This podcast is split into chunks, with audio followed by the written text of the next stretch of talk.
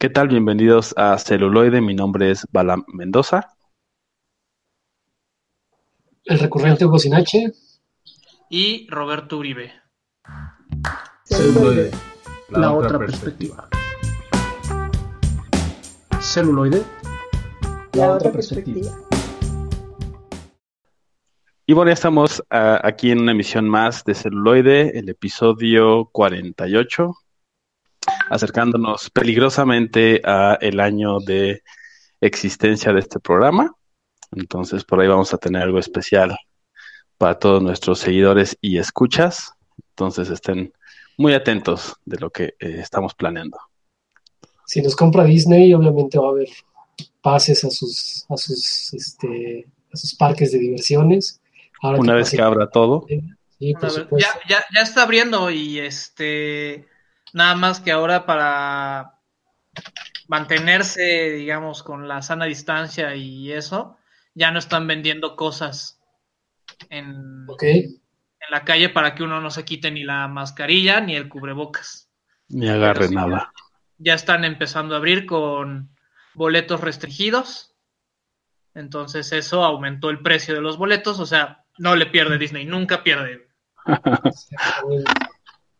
Sí, justo de eso hablaba con alguien eh, la semana pasada acerca de, eh, no, no de esta temática en especial, pero sí, por ejemplo, de los, eh, de los nachos de Six Flags, que son famosísimos, ¿no? Sí, claro. Me imagino que también en, los parques de diversiones en, en, otros países y sobre todo de Disney, pues digamos la, la la comida que venden en, en, la, en la, calle de, estos parques, pues seguramente también es, es famosa y, y, pues cuesta igual que los nachos, ¿no? Unos, digo, en dólares, pero pues acá están en 80, 90 pesitos. Es como ir al cine, es como ir al cine. Solo por unos nachos. Sí, exactamente. La, la, verdad es que los valen, digo, cada vez son más pequeñas las porciones que nos ofrece este centro de diversiones, pero la verdad es que mantienen e-, ese sabor. Ese estándar, ¿no? Entonces, eso es lo importante. Y pues bueno, hablando de mantener estándares, hoy vamos a hablar de un director que a lo largo de los años se ha vuelto muy controversial por su vida personal. Y este en lo personal a mí me gusta mucho su trabajo y en la semana estaba discutiendo con una amiga que si era posible separar al artista de la obra. Y yo creo que aquí sí vale la pena mencionarlo, que una cosa es el trabajo de Woody Allen como director, guionista y en ocasiones actor, y otra muy aparte es su vida personal. Y tan controvertida, ¿no? Es, es una discusión que hemos tenido como muy recurrentemente, como se pueden dar cuenta los escuchas, porque al final es, sería muy fácil, ¿no? Por alguna, por decirlo de alguna manera, simplemente decir, bueno, nada más estoy viendo su cine y ya, y no tener la discusión.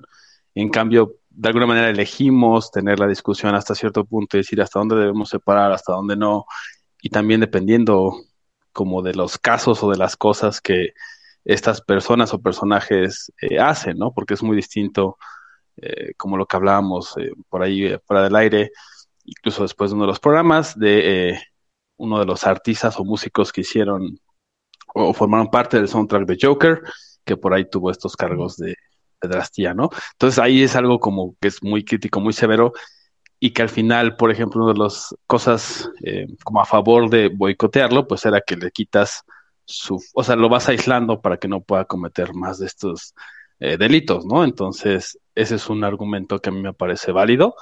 En el caso de acá, por ejemplo, pues hay como, bueno, hay tantas cosas que también es bien difícil como verlo, ¿no? Todo. Pero, o sea, han existido artistas que están tanto, y actores que han trabajado con él, este, entre ellos Scarlett Johansson, que es de los más recurrentes, este, podría decir que hasta es uno de sus actores fetiches, que han tenido muy buena química, como han existido actores que dicen, no quiero volver a saber nada de él. Claro. Sí, definitivamente es, es controvertido, ¿no? Sí, justo, eh, vaya, para, por poner otro ejemplo, yo creo que, creo que igual no está, los escuchas no, no están como tan en el contexto que nosotros eh, últimamente hemos eh, recurrido a este, a este tema, ¿no? digo, ya, ya, dio Balam este ejemplo de del cantautor de, de esta canción que tiene un rol principal en Joker, etcétera. Sin embargo, por ejemplo, eh, yo propondría y les proponía hace un par de semanas el ejemplo de Aaron Hernández, un exjugador de eh, fútbol americano, eh, jugaba para los Patriotas de Nueva Inglaterra y bueno, se le, se le acusó en determinado momento de haber matado a una persona, a Odin Lloyd. Anteriormente, bueno, más bien no anteriormente, sino ya que estaba en proceso por esta persona, también eh, se le acusa de haber matado a otras tres, me parece. Y bueno, eh, justo hace poco eh, salió un, documental de, todo este caso y bueno, después de toda la acusación y tal, de todo el juicio, Aaron Hernández se suicida. después de su suicidio, revisan su, cerebro y ven que tiene varias eh, contusiones cerebrales, que obviamente son muy famosas en, este deporte. Y entonces, bueno, aquí uno se pregunta bastantes, bastantes cosas, ¿no? El, caso aquí de, lo que manejaba Don Borre.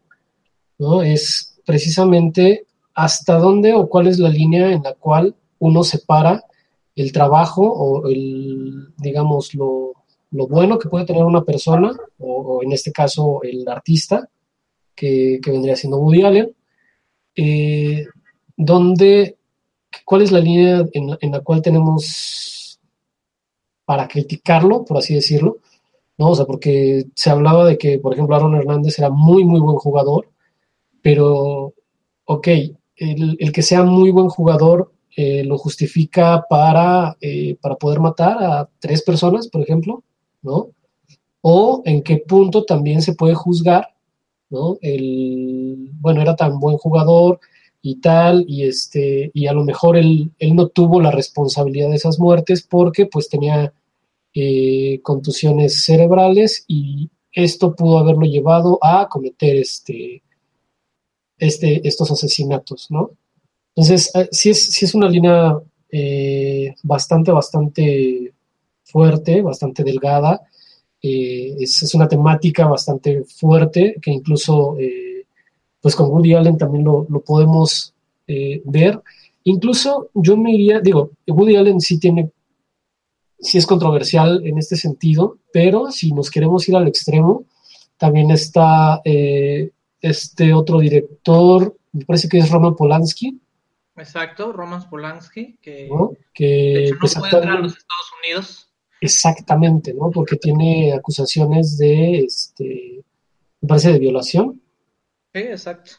Y entonces, ¿cómo, ¿cómo dividimos eso, no? O sea, de repente, no sé, te pones a pensar, ok, el cine de Polanski es bueno, es malo, eh, y, si, y si aceptas que es bueno, eh, ¿por qué es bueno, no? Si al final también podría ser que es una proyección de... Eh, pues, pues, de este... De su psique, ¿no? Como de su forma de pensar o de su ideología, etcétera. Exactamente.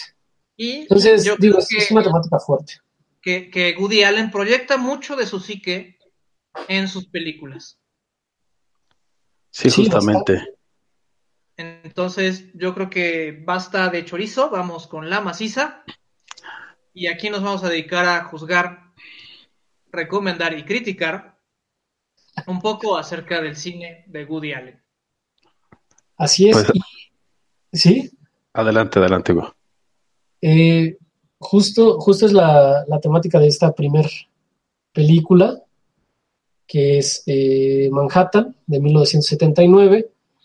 Eh, y justo es esto, o sea, justo entramos, digamos, como cortándole un poquito al chorizo para, para hacer unos muy, muy buenos tacos de esta temática que ya tenemos eh, trabajando desde hace un par de semanas. Y bueno, más allá de, criticar la fotografía, digo, ¿qué les, les puedo decir? Que, esta película es muy buena en técnica. O sea, el señor Woody Allen es, un dramaturgo, se, se, dedicó a la comedia bastante, bastante tiempo antes que dedicarse al cine. Y en cuanto a técnica cinematográfica, es simplemente genial, ¿no? Eh, la historia va de una persona que eh, se llama Isaac Davis y eh, comienza como intentando escribir un libro, ¿no? Dice capítulo 1 y empieza a describir la, ciudad de Nueva York. Dice, bueno, es que no solamente es eso, ¿no? Bueno, a ver, capítulo 1 y vuelve a describir como cierta otra parte de, la ciudad de Nueva York y como que le va aumentando cosas, ¿no? Le va aumentando cosas hasta que llega a la historia principal, que es este, digamos que es un triángulo o cuarteto o... Algo raro. un quinteto amoroso, ¿no? Por ahí. Eh, porque él sale con una chica, él es un tipo de más de 40 años, me parece, sale con una chica de 17, ¿no? Y tiene un amigo que está casado, pero a la vez tiene un amante. Y bueno, eh, por eso es que me refiero al, quinteto amoroso. Y precisamente, digo, ya ustedes verán la, película, eh, nos podrán decir qué les pareció, eh, si técnicamente es buena. A mí me pareció muy, muy buena la, técnica. él como guionista es muy bueno. Sin embargo, llegamos a este punto en el cual justamente refleja toda, toda, toda, toda su psique en esta película, ¿no? Eh, hay situaciones en las cuales, o, más bien las cuales yo creo que no serían aceptadas en la actualidad. Por ejemplo, esta, esta situación de que un, pues un cuarentón esté saliendo con una chica de 17 años, sería, aparte de mal visto, pues sería incluso este pues penado, ¿no? Por la ley, porque digo, en, toda la, película e, e, es es representado libremente, ¿no? O sea, y, la chica tiene unos diálogos como, pues sí, tengo 17 años y tenemos este un excelente sexo y la chingada, o sea, cosas que actualmente serían penadas, ¿no? Eh, y incluso criticadas, ¿no? O sea, la crítica también ahora hubiera sido muy diferente, ¿no? recordemos que esta película es de 1979. Así es. Sí, sí, sí. Donde había otro tipo de, mentalidad hasta sexual, una apertura de otro tipo. Y también otro, otro caso que a mí se me hace muy, muy padre es esta obsesión con Nueva York. ¿No? O sea, mucho del cine de Woody Allen se desarrolla este, en Nueva York y sus alrededores, puesto que es una ciudad cosmopolita. Y cuántas historias no pasan en, Nueva York, ¿no? O sea, hablaremos un poco después de... Ella, pero sí es, interesante porque también es, o sea, digamos, Martin Scorsese y Woody Allen, ¿no? Son como sus dos cronistas, o sea, los cronistas de esa ciudad, porque muchas de sus obras están basadas ahí, o están desarrolladas ahí, o, lo que sea, siempre hacen referencia, ¿no? Una referencia muy fuerte hacia ellas o, o totalmente inmersas sus historias ahí, ¿no? Sí, de hecho, eh, más adelante también les, voy a hablar acerca de otra película eh, que dirigen eh, tres personajes, uno es Woody Allen, el otro es Martin Scorsese, justamente, y Francis Ford Coppola, ¿no? Y bueno, de esta película, Manhattan, estuve leyendo un poco acerca de ella, surge precisamente con esta peculiaridad, lo que, lo que quiere representar Woody Allen es obviamente hacerle, hacerle honores ¿no? a, su, a su ciudad natal, eh, también ironizando un poco acerca de, eh, pues de lo que sucede en esta, en esta gran urbe. Sin embargo, o sea, y, y, la verdad es que, por ejemplo, si ustedes ven Manhattan con un aspecto, digamos, eh, cómico, pues la película es, es muy, muy, muy padre, ¿no? Pero el caso es que a mí poco a poco se me fue tornando como algo no tan cómico, precisamente por esta, por esta similitud a la, vida de Woody Allen. ¿no? O sea, porque ya no, no queda, digamos, en lo... Ya no puedes separar, ¿no? De alguna manera. Exacto, o sea, es un reflejo, como lo estábamos mencionando eh, al principio del podcast, pues es ya su psique, ¿no? O sea, no es, no es que sea un estilo de dirección, sino ya es básicamente está plasmada su manera de vivir la vida y bueno, eh, el personaje es... Sí. Es, un poco como lo que decíamos de eh, Johnny Depp, ¿no? Que tiene como un personaje. En ese caso, Woody no es que tenga un personaje, sino que el problema es que él, él actúa de sí mismo o imprime mucho de sí mismo en los personajes. Tú lo puedes escuchar, aunque no esté interpretándolo, digamos, él. Escuchas al personaje con la voz, o sea, lo puedes hacer con la voz de él. Después de que has visto mucho su trabajo, puedes hacerlo, ¿no? Y, escuchas ese diálogo que es o una vivencia o una de sus imaginaciones o algo así, ¿no? Y, y yo ahí sí haré una división y creo que son mejores las películas donde él no sale que donde, donde aparece. Y pues bueno, ahora nos vamos con algo de Manhattan. Quédense para seguir escuchando más historias de Nueva York y de Woody Allen, además de su filmografía aquí en celuloide. La otra perspectiva.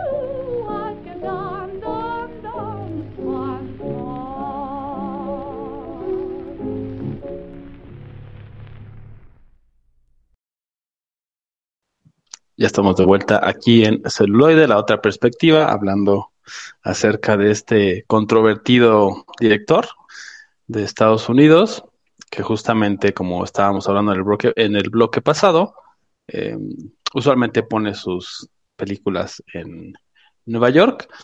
Em, en esta siguiente película, em, no es el caso, eh, pero bueno, al final como mucho trabajo está, está basado ahí. Eh, esta película se llama The Purple Rose of el Cairo, la rosa púrpura del Cairo, donde me parece que fue como su primer acercamiento al, al cine negro, a este cine como no necesariamente negro porque este no hay como criminales y no hay como gángsters, nada de eso, pero tiene como ese feeling, como ese sentimiento, incluso los personajes, o sea, están como un poco basados en detectives privados y todo esto. Eh, pero eh, es de 1985, si no me equivoco. Y bueno, aquí juega con la idea de que los personajes del cine tienen como voluntad propia Tan es así que a, la actriz o a la personaje femenino le ocurren como varias cosas, ¿no? Está muy triste y su único refugio es el cine. Entonces se va a ver esa película que se llama The Purple Rose of Cairo. Y la ve cinco veces, ¿no? Porque está muy, muy triste, porque su esposo la está engañando y además no trabaja, y bueno, una serie de situaciones eh, horribles, ¿no? Y bueno, se pone a ver la película y en un momento de, esas veces que la está viendo, el protagonista, uno de los personajes de la película, le dice, oye, ¿por qué la estás viendo? ¿no? Y entonces empiezan a tener esa interacción entre él y ella y él se sale de la pantalla y se la lleva a dar la vuelta, ¿no?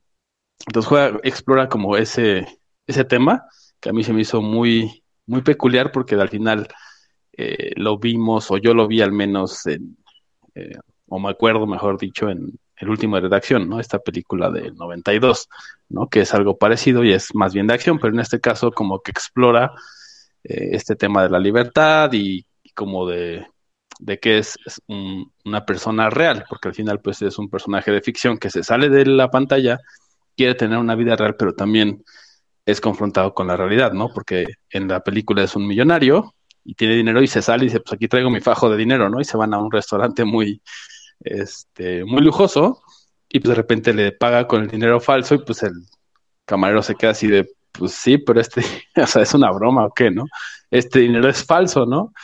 Y pues entonces se tiene que echar a correr. Empiezan a pasar ahí, ya saben, ¿no? Una serie de como cosas y eventos que, que van haciendo que también esta chica se dé cuenta de eso, ¿no? Es un personaje ficticio, no es una persona real y, y como está construido como tal, así ve y percibe el mundo, a pesar de que el mundo real puede llegar a ser eh, muy complejo, ¿no?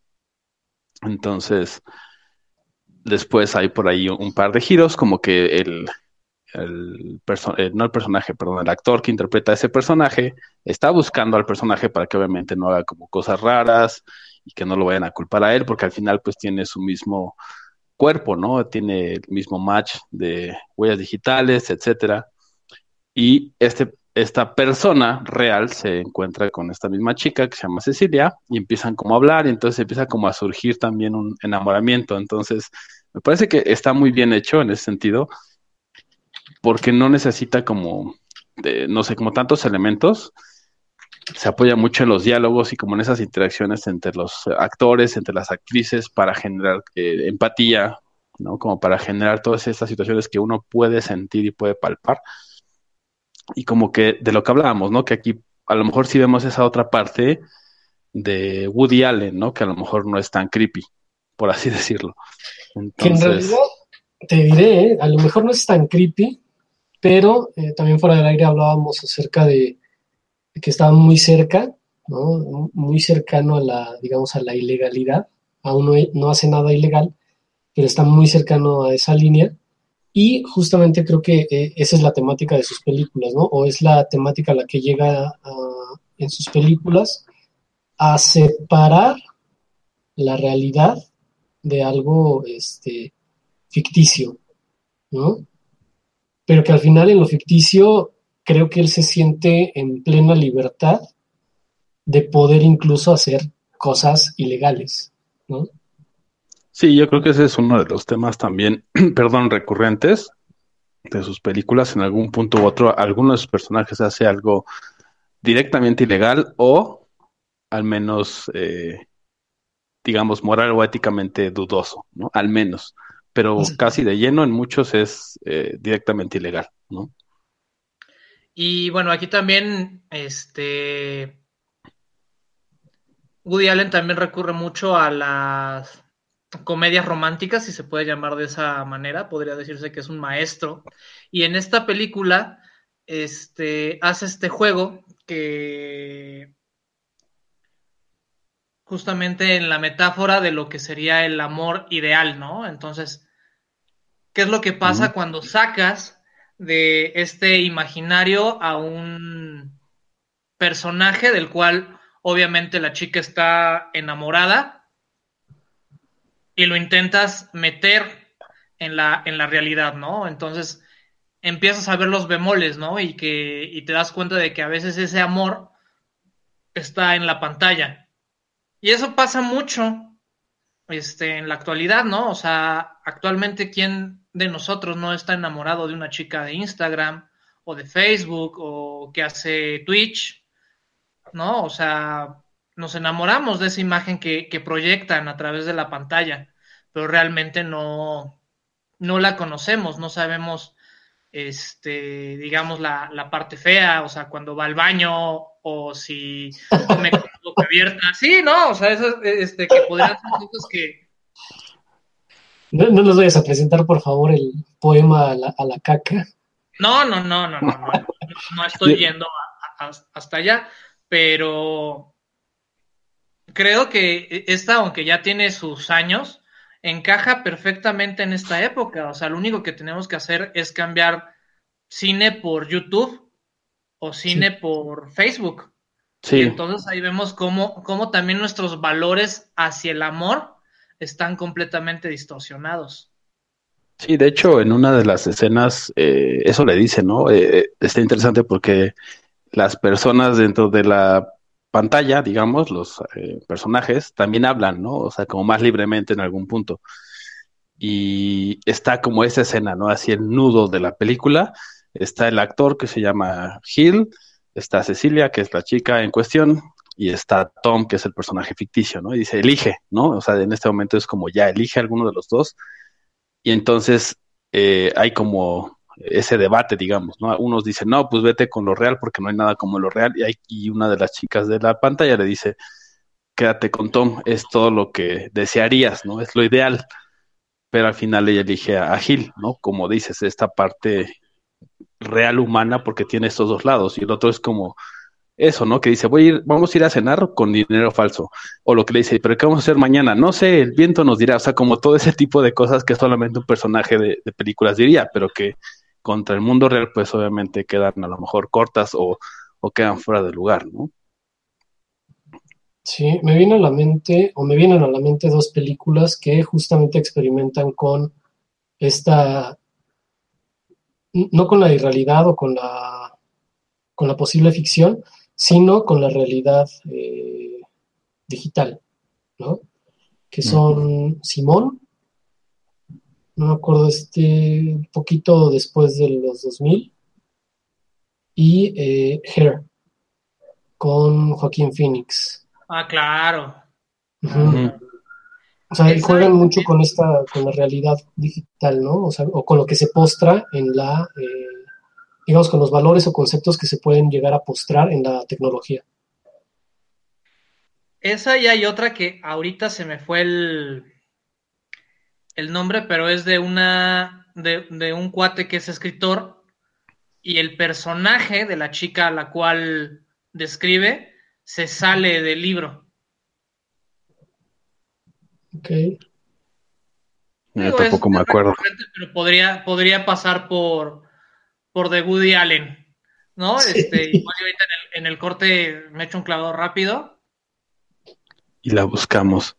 Y sí, pues yo creo que que con eso vamos con algo del, del soundtrack de La Rosa Púrpura del Cairo y regresamos con más de celuloide, la otra perspectiva.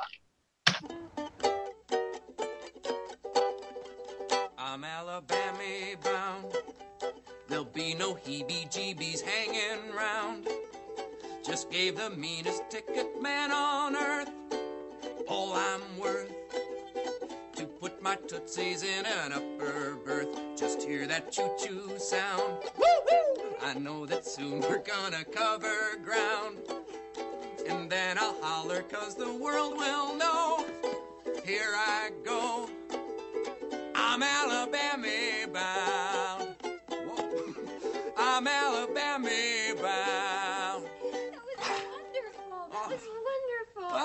Thanks. Never, That's- that's like a dream. Love my baby. My baby loves me. I don't know nobody as happy as we. She's only 20 and I'm 21.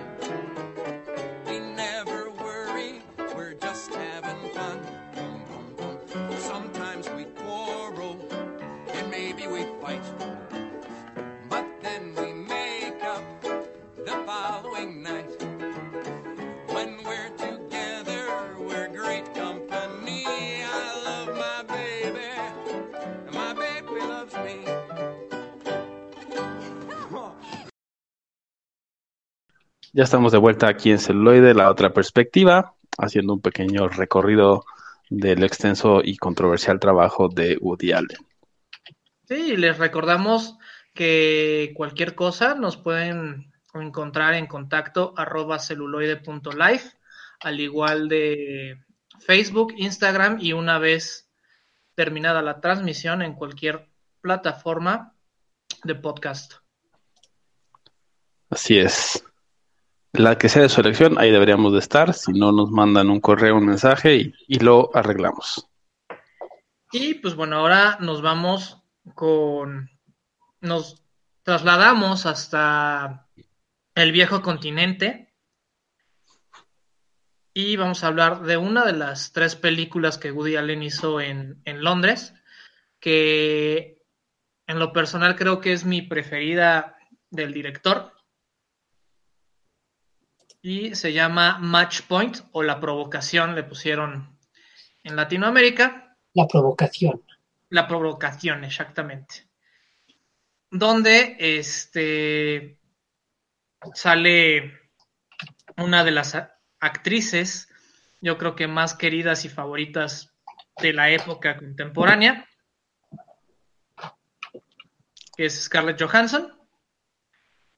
Y independientemente de que salga ella, es mi favorita de Woody Allen, en la cual un ambicioso ¿cómo se dice? Entrenador, sí, un, un ambicioso entrenador de tenis, este, quiere llegar a las altas esferas de la sociedad londinense, pero se termina enamorando de una atrevida americana, la cual es como amante esposa de el socio que lo ayuda a entrar.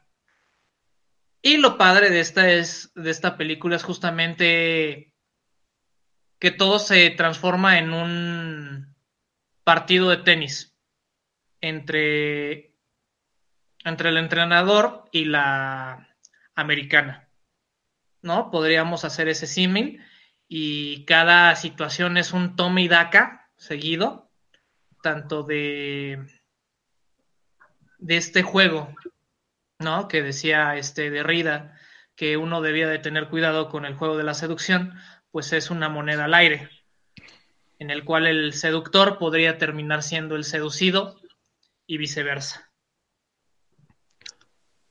Y aquí en esta película, también como se pueden dar cuenta si han visto algunas de sus películas, eh, como de este corte, eh, siempre mete mucho esta complejidad, ¿no? Como decías hace rato, ¿no? Hubo en Manhattan, o sea, está este quinteto y siempre hay ese tipo de drama que a veces parece como que lo mete, no me gustaría decir forzado porque no se siente así, pero como que lo mete a fuerza, o sea, como que dice, voy a hablar solo de esos temas. Y no creo que sea así, yo creo que realmente eh, el ser humano es así. O sea, tenemos todas estas complejidades y más cuando se trata justamente como del tema de, como decías, ¿no, Bob? De la seducción, de las parejas, de flirtear y de todo esto, pues todavía añade aún más complejidad a lo que, a lo que somos como seres humanos, ¿no? De hecho, me quitaste como una, una de la parte, una parte del comentario que, que iba a realizar, pero eh, es complementario a que fuera del corte, eh, perdón, fuera de, fuera de la transmisión, eh, decía o mencionaba Robert que le agradaba más o le agradaban más las películas en que no actuaba Woody a en las que sí actuaba, ¿no? A mí justamente se me hace ese se me hace su estilo, ¿no? O sea, como el, meter esta temática de, de, de varios amores eh, conjuntos en uno solo. Y yo podría mencionar, ¿no? O sea, lo que complementa tu comentario, Balam, es que precisamente, eh, digamos que Match Point a mí se me hace lo mismo que Manhattan, o sea, es básicamente lo mismo, es eh, eh, la misma historia sin Woody Allen. Y se me hace... Se me hace mejor por eso. Ajá, y, y, por ejemplo, digamos que Manhattan, pues obviamente al actuar él, tiene muchísimo de su proyección, pero si le quitas toda la esencia de Woody Allen como, como actor y como proyección, o sea, como, como espejo, ¿no? O sea, si le quitas Woody Allen a Manhattan, te queda Match Point. Y te queda un, una película preciosísima de, un, de una temática eh, contemporánea, muy, muy fuerte, eh, y la resuelve de la manera más humanamente animal, ¿no? O, o no sé, más eh, animalmente humana, por así mencionarlo. Eh, mm. Fue, fue la, la primera película que vi de, de, Woody Allen. De hecho, es, es, como esas películas, como si fuera el, el, el libro de El Caballero de la Armadura Oxidada. esas, esas, películas que te ponen en la, en la, prepa o en la universidad, ¿no? Como para irte sensibilizando en ciertas cosas. Mm. Y este, y fue la primera película que vi, me dejó bastante, bastante choqueado. Eh, por la manera en que se resolvían. Obviamente en aquel entonces, pues para mí no podría, e-, estaba lejana, ¿no? La, la temática, pero ya que uno va, va creciendo y haciéndose más añejo, eh, te, te, vas acercando a ese tipo de temáticas, ¿no? Y entonces vas entendiendo por qué a lo mejor a él se le ocurrió. Eh, que esa fuera la solución. Exacto. Sí, también concuerdo con, con el tema. Eh, lo que iba a comentar, y creo que ahí te, te, te, interrumpí, Bob, pero nada más quería comentar que justamente eh, cuando sí participa Woody Allen como actor, incluso el ritmo cambia, porque él habla de una manera muy nerviosa, muy... Ajá, no se calla, no se calla. Justo es eso, es, tiene como esa ansiedad nerviosa y, y, que te contagia, entonces lo escuchas y a pesar de que el diálogo tiene mucho sentido, de repente sí llega un punto en que si te echas tres películas de él, o sea, donde él sale, terminas así con los nervios de punta y así, ya no quiero ver nada, cabrón. Cuando lo remueves, sí puedes un poco separar más. Está ahí esa voz, definitivamente está su firma, pero ya no está como esa ansiedad, como ese nerviosismo y su personalidad tan palpable, por así decirlo. Y es que también en cuanto a... Es, eso es lo que nos ofrece el lenguaje cinematográfico. Se supondría que por lenguaje cinematográfico lo que tiene que hablar es la imagen más que el diálogo, ¿no? Y en las películas en las que él actúa, pues obviamente es diálogo tras diálogo, tras diálogo, tras diálogo, tras diálogo, porque ni siquiera cuando está hablando el otro personaje, él, ese cabrón se calla, o sea, sigue hablando incluso cuando el otro personaje está hablando, entonces, eh, pues ahí choca un poco, digamos, con, con este lenguaje eh, meramente cinematográficos. No es que esté mal, sin embargo, sí choca y como dices, Balán. Y la fotografía en, en, en, Match Point, digamos, ya para cerrar este bloque, a mí se me hace una joya. O sea, tiene unas panorámicas de Londres y eso lo combina con, con estos duetos y estos este, conflictos emocionales entre en este nudo amoroso, por así decirlo, porque es uno o varios nudos amorosos los cuales que podemos ver en la película. Un mismo nudo con varias cuerdas. Ajá. sí. El cual se, se, disfruta bastante. Y yo quiero dejar una. Hace un, hace un símil, hace una. Este. Escena que para mí visualmente se me hizo muy bonita. Donde. Este. Avienta un anillo y hace la comparación, o, o, tú podrías decir que ese anillo sobre la baranda es la pelota de tenis cuando está en la red. ¿No? Hace, hace esa, esa, ese símil, esa metáfora, por así decirlo. la cual se, se, disfruta mucho y ya no les voy a decir más porque sería revelarles un poco más del plot de la película, que espero que ya la hayan visto y si, si ya la vieron, vuélvanla a ver. Si no la han visto, véanla porque vale muchísimo la pena. Entonces ahora los dejamos con algo de Match Point o la provocación. Y, y regresamos, regresamos con, con celuloide.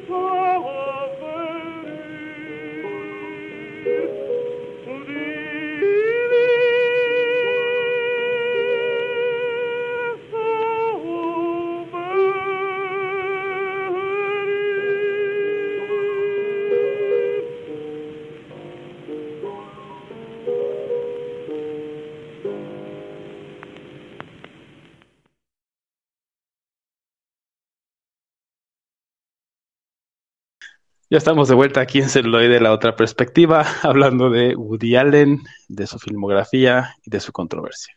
Ah, bueno, y este, algo que se me pasó en el bloque anterior que vale la pena mencionar, es que hace un símil también, o sea, tiene muchas referencias a Crimen y Castigo de Dostoyevsky, ¿no? Mm. Donde nada, nada en esta vida se puede ir sin consecuencias. Entonces, todo el mundo puede hacer lo que quiere en esta vida, pero las consecuencias son fuertes respecto a nuestros actos. Y lo podemos ver a lo largo de la película. Sí, que como autor este Dostoyevsky tiene, tiene esa, esa, este, ay, característica.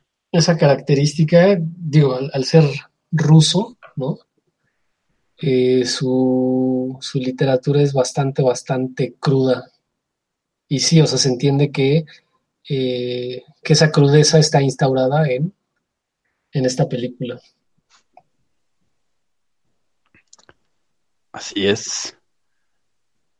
Y bueno, creo que es turno de el buen señor Hugo y Ah, sus cierto. historias de Sí, Nueva York. sí. Me, me- me hubiera seguido por ahí, pero Pero que te, te vas a enfocar nada más a la, a la tercera, ¿no? La de Edipo. sí, el- la represión de Edipo o algo así. Edipo reprimido, perdón. De Edipo de reprimido. Sí.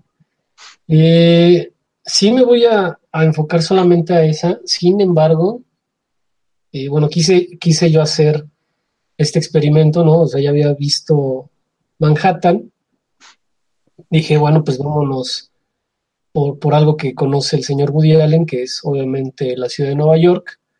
Eh, y caí con New York Stories, que justamente eh, creo que los escuchas se podrán echar un clavado a, a capítulos anteriores, entre ellos, eh, me parece que es El los. Coppola, Sofía Coppola y Kurosawa.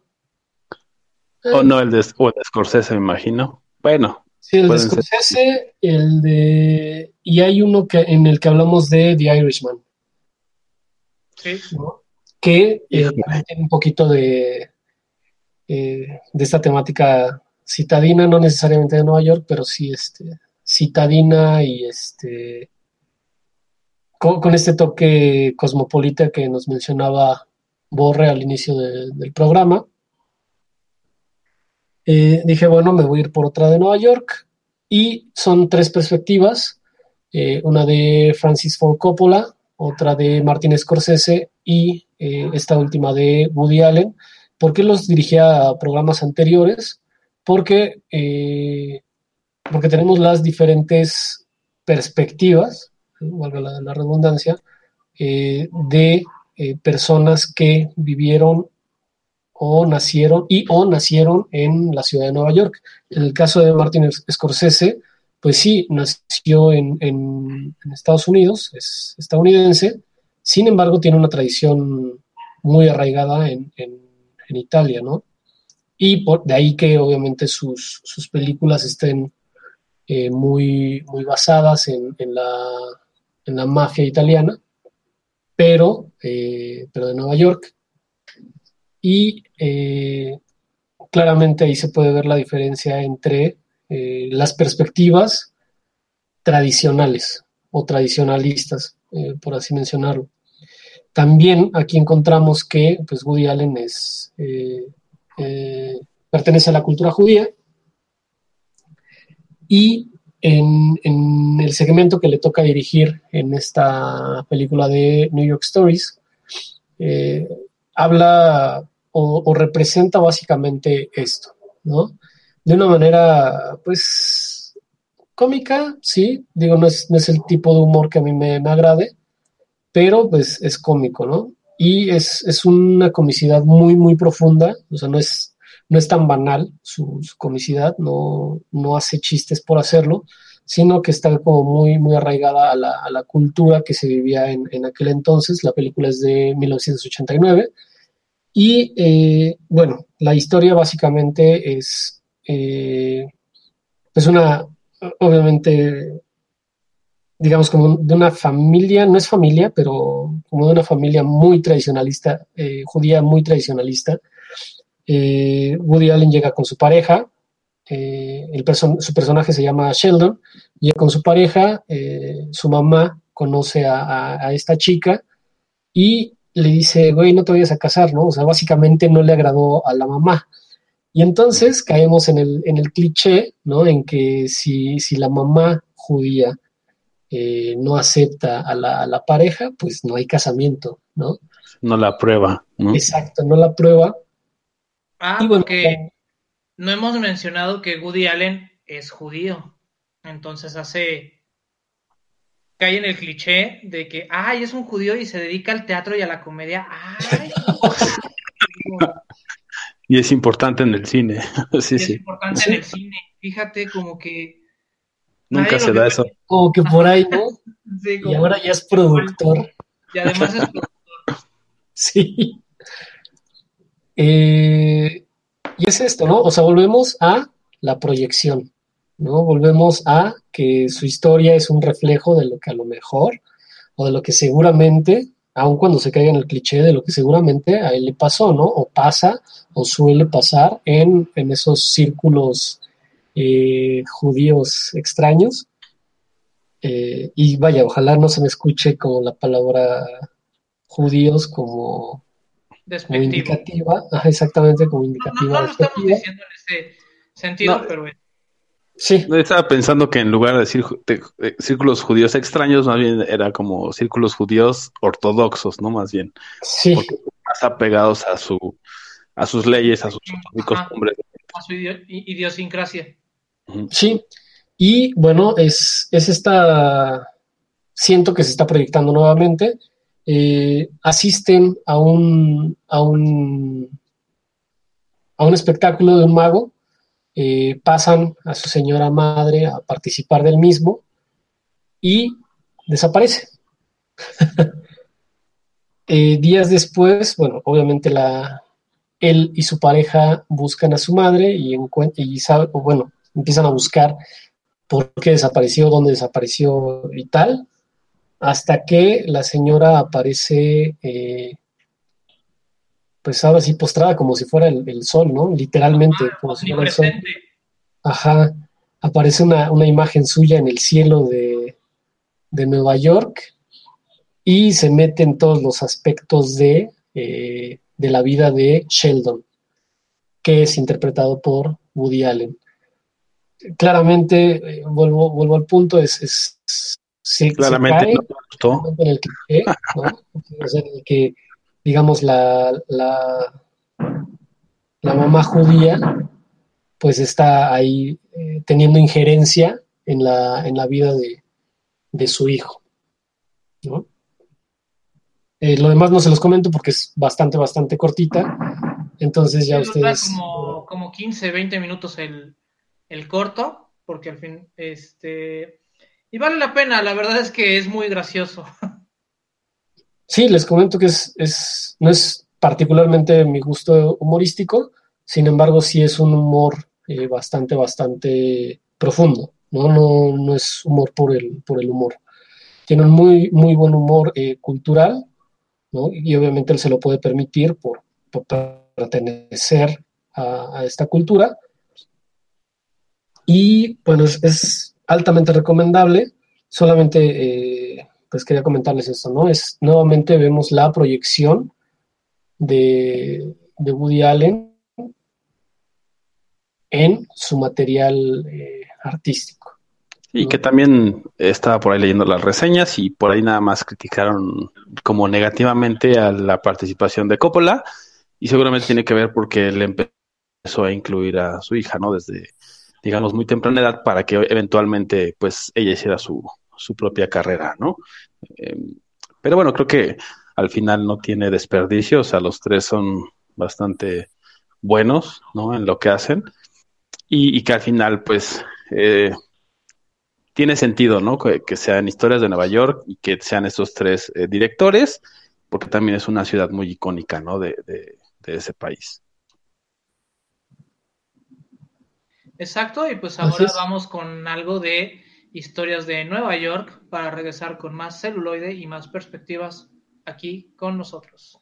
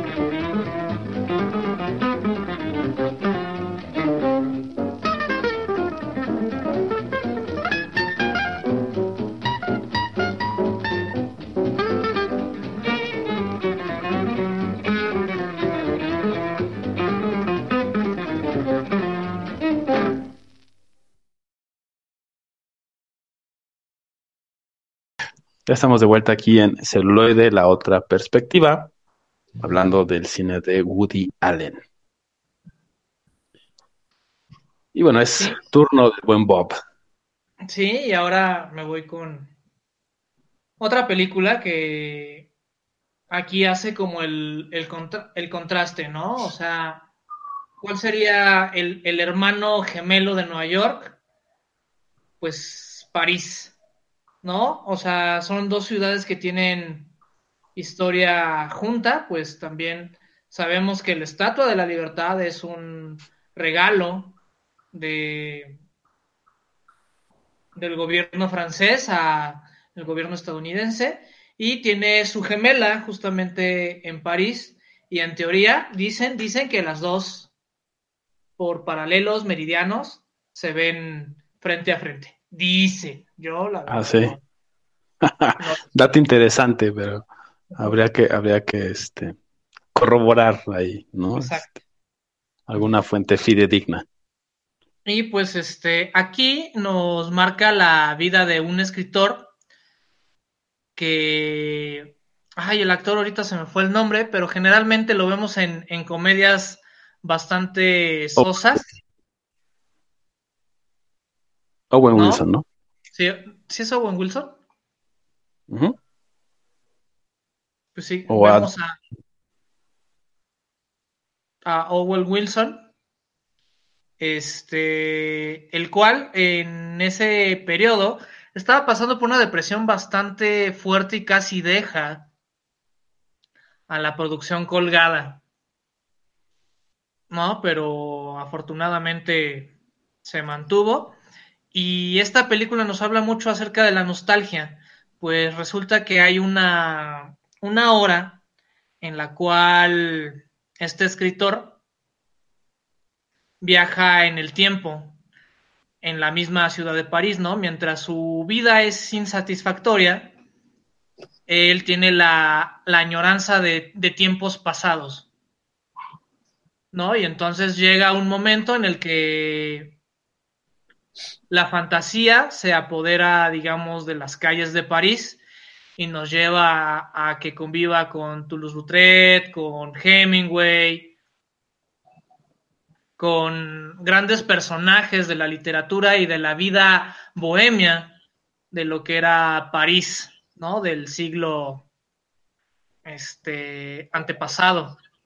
Pero a la vez existen ciertas cosas donde él añoraba estar en esa situación y la gente que está en ese contexto añoraba otra situación completamente fuera de su realidad. Entonces entramos en una especie de caja china donde o, de matrushka en la cual tenemos una historia dentro de una historia o un anhelo dentro de otro anhelo.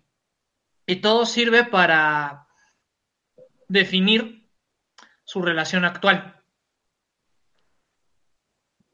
Otro de sus eh, temas recurrentes, ¿no? De siempre. O sea, las relaciones, Sus temas recurrentes regulares con nuestro buen Hugo. sin H.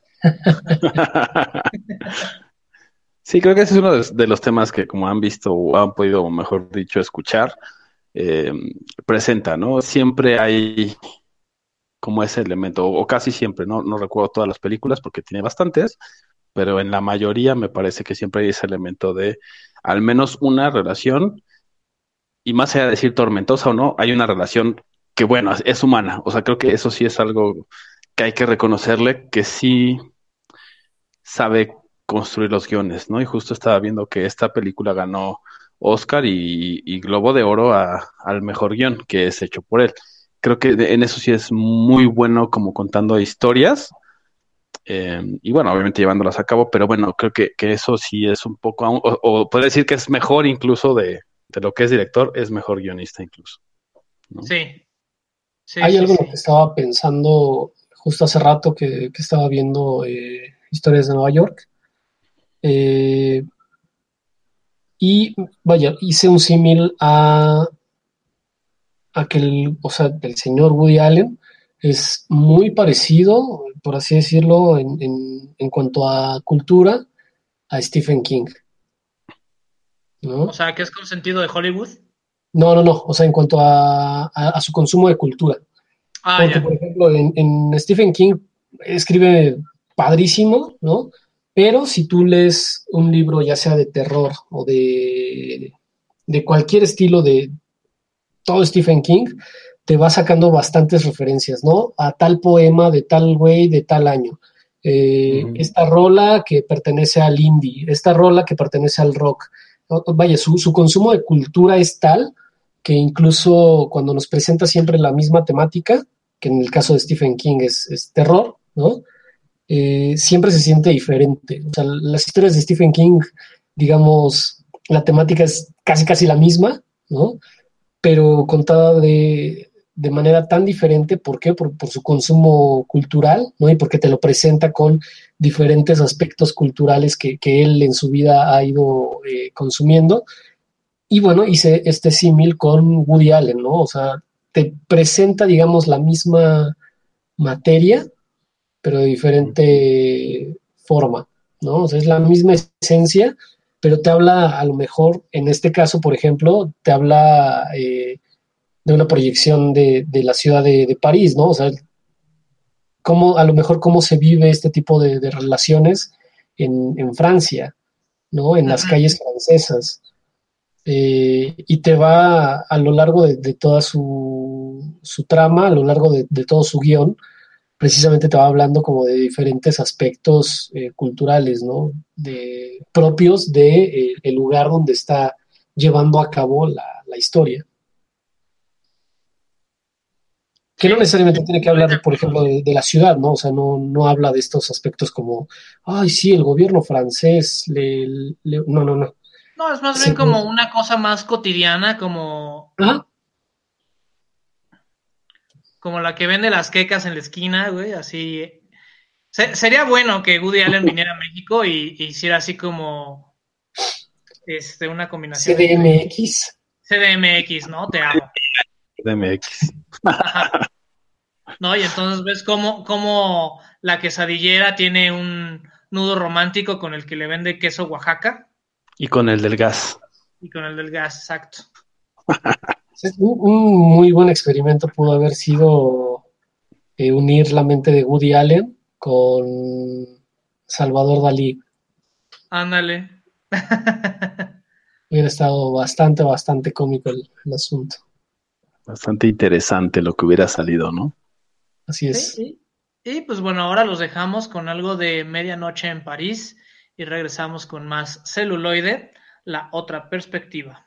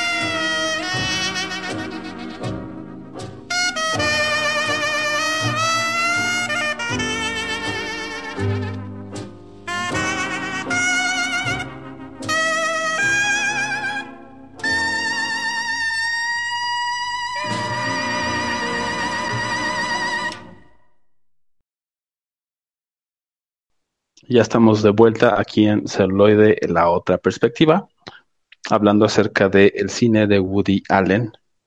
Y en esta ocasión, pues, como penúltimo bloque me toca a mí y pues elegí una película que también ya les había por ahí mencionado en el episodio del cine en blanco y negro, que es el, La maldición del escorpión de Jade, The Curse of the Dead Scorpion, y que siento yo que, que se basó mucho, o mucho del, al menos tomó de inspiración el halcón maltés de, bueno, donde sale Humphrey Bogart, y pues es un, un filme, este sí es un filme negro, donde sí vemos como el tema, el tema de investigadores privados, la policía, el crimen, etcétera. Y eh, me gustó, hay muchas cosas que me gustan de esa película, pero hay, hay una que quería destacar, y es que el rol o el personaje femenino es muy fuerte, es, o sea, muy, muy fuerte y muy atractivo, no solamente físicamente, o sea, tiene como todos los traits de un, una persona que sabe a dónde quiere ir, sabe qué es lo que quiere, sabe incluso cómo obtenerlo, ¿no? Y que es interpretada por Helen Hunt y el personaje se llama Betty, Betty Ann. Y bueno, hay como esta tensión justamente con el personaje interpretado por Woody Allen, que como les decía por ahí fuera de, del aire, eh, o estábamos comentando, es esta es de las películas donde él sale y no se me hace eh, como tan nervioso ni, o sea, sí sigue teniendo su personalidad, sigue siendo quien es, pero creo que lo maneja un poco mejor, o al final creo este personaje me parece un poco más, eh, como no conscientemente, pero como que tiene más sentido proyectar su personalidad en ese tipo de personajes, porque es un investigador eh, de, seguros, ¿no? Entonces tiene que investigar como varias cosas, saber que no están haciendo fraude, etcétera. Y pues ahí el, punto que hace que todo cambie dentro de esta historia donde llega este personaje femenino que es muy fuerte y que además está haciendo que las cosas eh, cambien en la compañía donde trabaja eh, el personaje de Woody Allen, eh, que se apellida Briggs, eh, por un lado, y por el otro empiezan a suceder como eventos que, que, están como fuera del control de ambos, ¿no? El, el, el, principal como disparador de todas estas cosas es que van a un evento de la compañía, un, un cumpleaños de algún eh, compañero de trabajo, y hay un mago hipnotista. Y entonces, pues ya sabe, piden a sus voluntarios y pues eligen a, a Betty Ann y a Briggs. Los hipnotiza, los pone bajo este estado hipnótico y les pone una palabra eh, clave, palabra, palabra, perdón, este trigger, ¿no? Para entrar en el estado hipnótico. Y entonces a partir de ahí empiezan a suceder estas cosas eh, diferentes, ¿no? Porque eh, le marca primero a, a, Briggs para decirle la palabra clave que entre en este estado hipnótico y cometa eh, un delito, ¿no? Y pues obviamente él no tiene ningún recuerdo de ello y cuando empiezan como a darse cuenta como la sociedad, los investigadores, la compañía de que es él y todas las pruebas indican que es él, pero pues él está totalmente, eh, o sea, desconoce totalmente esto porque está bajo eh, el influjo de la hipnosis, pues obviamente se vuelve algo muy divertido que incluso ni siquiera necesita como el diálogo para soportar la comedia, sino puedes ver cómo sí logra proyectar eso, ¿no? El decir, yo no sé de qué están hablando y yo sigo siendo inocente hasta que se demuestre lo contrario, ¿no? O sea, hasta que no hay algo totalmente contundente, yo sigo siendo inocente. Entonces eso es algo, algo que, que, le da como mucho sabor, y en especial porque, como les digo, ese, personaje femenino de Betty Ann es muy, muy, muy bueno y que siempre eh, como que en algún punto toca esos temas de, del machismo, porque está eh, ambientada en los 40, ¿no? Se supone que está en los 40, entonces el cambio de la década de los 30 hacia los 40 y este como todos los cambios que están pasando en la compañía y él tiene como esa visión eh, machista, antigua, etcétera, y ella pues obviamente todo lo contrario, ¿no? Y siempre está esa contraposición y siempre hay como incluso ese juego, eh, pero no es como, como un rol que podríamos decir que queda hueco en el sentido de, eh, de Betian, ¿no? Sino al contrario, tiene como toda esa fuerza, tan es así que por eso existen todas estas discusiones entre ellos, que todo el mundo puede sentir como esa tensión cuando están los dos en la misma habitación y todo eso como que hace que, que tenga como muy mucho material más allá de lo entretenido que puede ser una historia de, de un investigador al que le pasan cosas extrañas, ¿no? Por así decirlo. Claro, y este, creo que, que, también aquí Woody Allen nos muestra una, una cara no muy familiar, pues en general sus personajes femeninos no son tan empoderados. Al contrario, o son seductores, o son sumisos, o son indecisos, o que hay como en el cliché de, de que nos muestran nada más, digamos, una, una cara de, de, los personajes femeninos. Y aquí lo que cabe destacar es que nos da, ¿no? Ese personaje femenino profundo con intereses propios que no se subyuga al, al interés del personaje masculino que lo generalmente pasa en sus películas o que queda como muy ambiguo.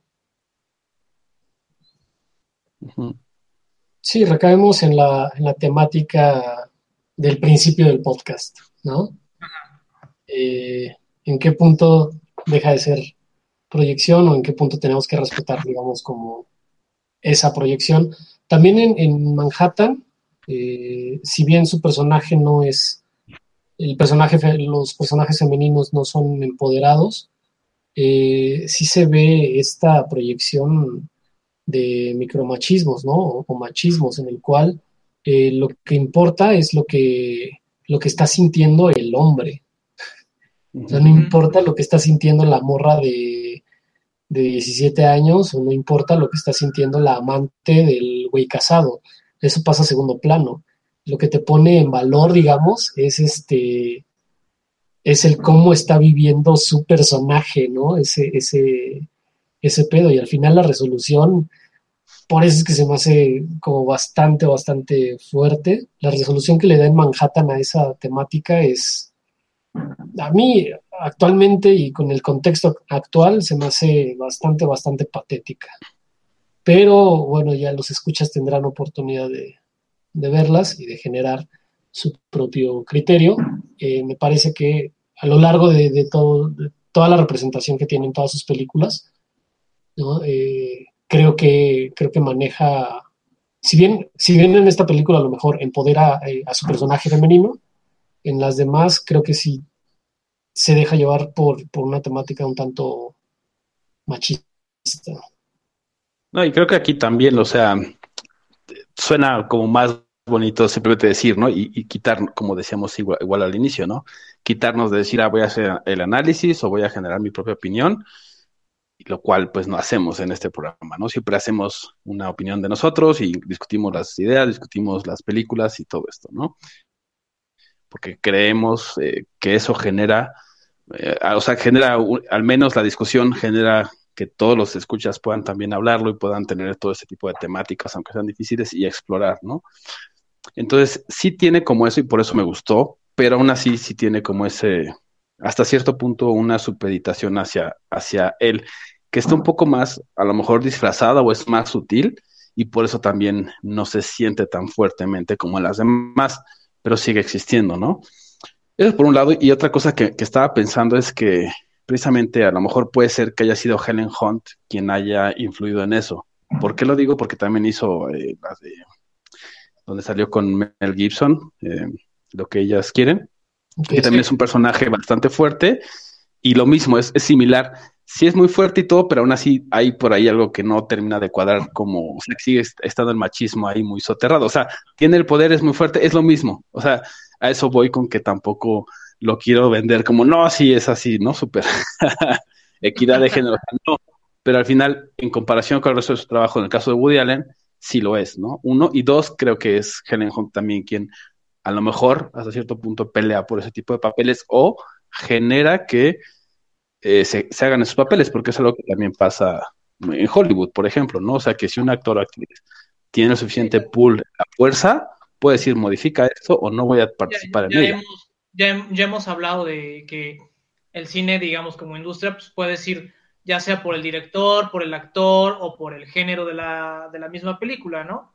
Entonces, este, pues ahora nosotros esperemos que nuestros escuchas se queden con esto y que decidan, ¿no? ¿Qué, qué tipo de cine y por qué lo eligen, ¿no? Ya sea por el director, por el actor o por el género al cual se pueden exponer. Y regresamos con las recomendaciones.